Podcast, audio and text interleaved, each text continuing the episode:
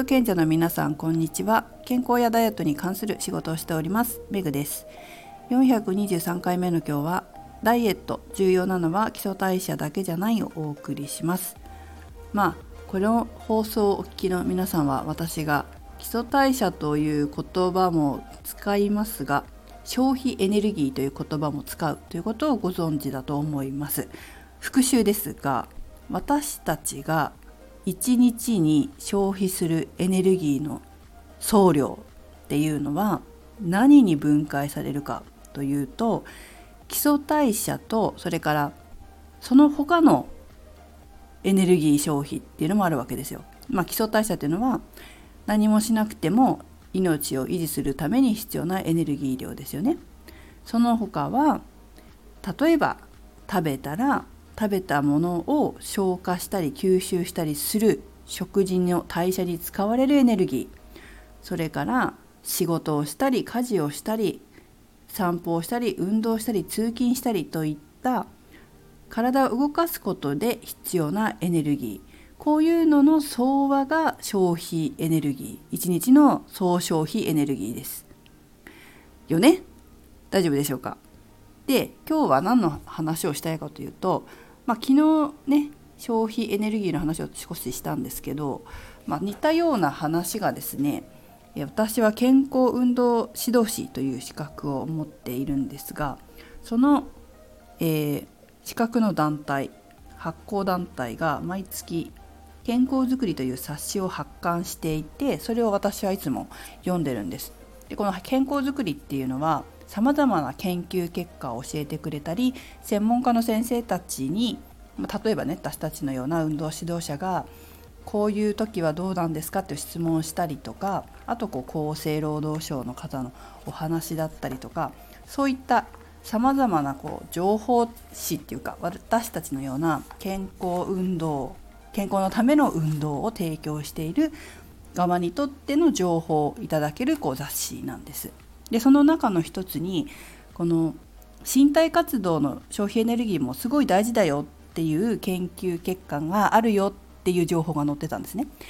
で、えー、まあ、その研究結果っていうのはちょっと難しいので話の内容が難しいので割愛しますがあそれもそうだなってちょっと面白いことが面白いっていうか確かにそうだなと思ったことが一つねあの載ってたので皆様にもご紹介しようと思います。それはですね、まあ、年を重ねると太る。昨日話しましたよね。こう年齢を重ねるにつれてこう代謝が落ちて、えー、太っていくよねっていう話をしたと思うんですがまあこういう我々まあ30代以降かな中年太りなんていうふうにも言ったりしますけど加齢とともにこの基礎代謝量が減るっていうのも一因なんだけど原因はそう単純ではないと。まあ、そうですよね。で、まあ、食事で摂るエネルギー量の過剰これももちろん中年太りの一因とも考えられます。それから年を重ねるにつれて体も変わってきます。例えばホルモンもホルモンのバランスが変わったりしますよね。例えば成長ホルモン、まあ、20歳20歳ぐらいまではこうたくさん出て骨を成長させてくれたり筋肉をつけてくれたりするけども20代を過ぎるとだんだんと成長ホルモンというのが減ってくると。でも成長ホルモンというのは筋肉をつけるとか骨を作るという働きだけのだけじゃなくてこう消費してくれる糖質代謝に関わっていたりとかこう代謝にも関わってくるわけですよ。まあ、代謝っていうとこうダイエットにも関わってくるわけで脂肪をこう燃やしてくれるっていうのもこう何て言うかサポートするというか促してくれるのも成長ホルモンでもあるんですよ。まあ、こういうのが減ってくるっていうことは確かに、え、体が太りやすくなるというか痩せにくくなるということでもあるんですが私たちこう運動指導者として注目したいことは加齢に伴って身体活動量も低下するということ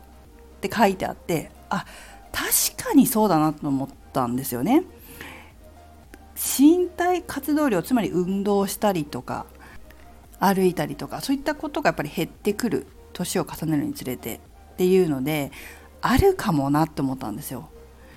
でこういった身体活動量が減るっていうことはどうなるかっていうと筋肉も筋肉の量も低下させるっていうことですつまりいつも言うように筋肉が低下するっていうことは消費エネルギーも下がるわけでしょ？筋肉量が減るっていうことは。ということはまあ何て言うのかな？確かに加齢による体の変化というのもあるかもしれないけれどもそれだけじゃなくて年を重ねて体を動かさなくなるっていうこと。これも要因としてこう太りやすくなることの一つだよなと。だって体を動かすようにしていればそこまで太るっていうことはやっぱりないんですよ年を重ねたってね。じゃあまあここまでしか書いてなかったんだけれどもじゃあねなんでこう加齢に伴って身体活動量が低下するんだろうって考えたわけですよ。そこが大事じゃないですかそこをしっかり考えることがこの身体活動量の低下、まあ、加齢に伴うねこれを防ぐから。じゃあなんでだろうっていうふうに思うと皆さんどう思います？これちょ私が考えたのはですねやっぱり学生超えて働くようになってくると忙しくなったりストレスがあったりするじゃないですかやっぱり仕事していく上で。そうすると運動しなくなるんじゃないかなと思うんですよ。どうも私もこれまでの運動指導歴から言うと学生時代は運動してたって人は結構いるけど社会人になってから運動してないってやっぱり聞くんですよね。このようなことが続くとで年を重ねていくじゃない？その仕事始めてだんだんこう20代後半になり30代になり40代になってくると代謝もまあねその基礎代謝も減るもそうだけど運動もしなくなってくるから筋肉量も減るそうすると体重が増えて体が重くなる動きたくなくなる運動しないままで過ごしてしまうってこともあるのかなっていうふうに思いました。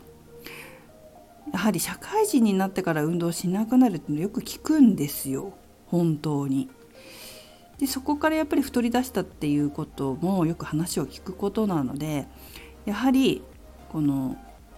二十歳を過ぎてから、まあ、仕事をするようになってから社会人になってからかな体をしっかりと動かして、えー、筋力低下っていうことを抑えていくというか筋力をしっかりと維持していく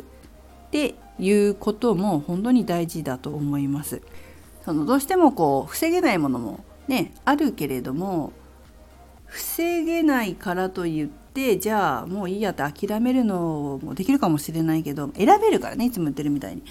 自分はどうしたいのかどうなりたいのかどうありたいのかはまあ今日からでも今からでも選べるわけで。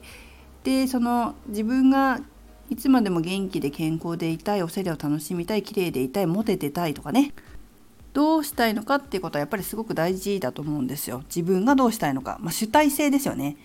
主体性ってすごく大事だと思うんです。そこからじゃあどうしようっていうふうに始まると思うので。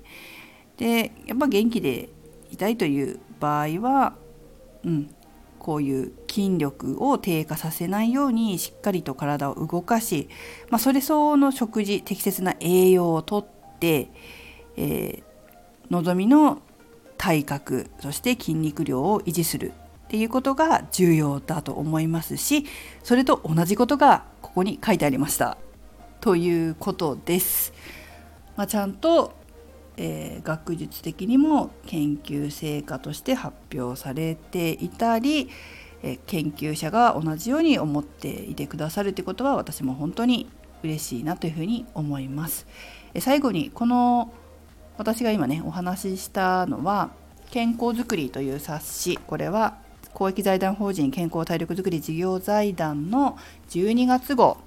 20ページに載ってます。特別機構。1日に必要なエネルギーは加齢に伴いダイナミックに変動する。え書いたのは書かれたのは山田洋介先生かな。国立研究開発法人医薬基盤。健康栄養研究所。身体活動研究部。京都先端科学大学アクティブヘルス支援機構の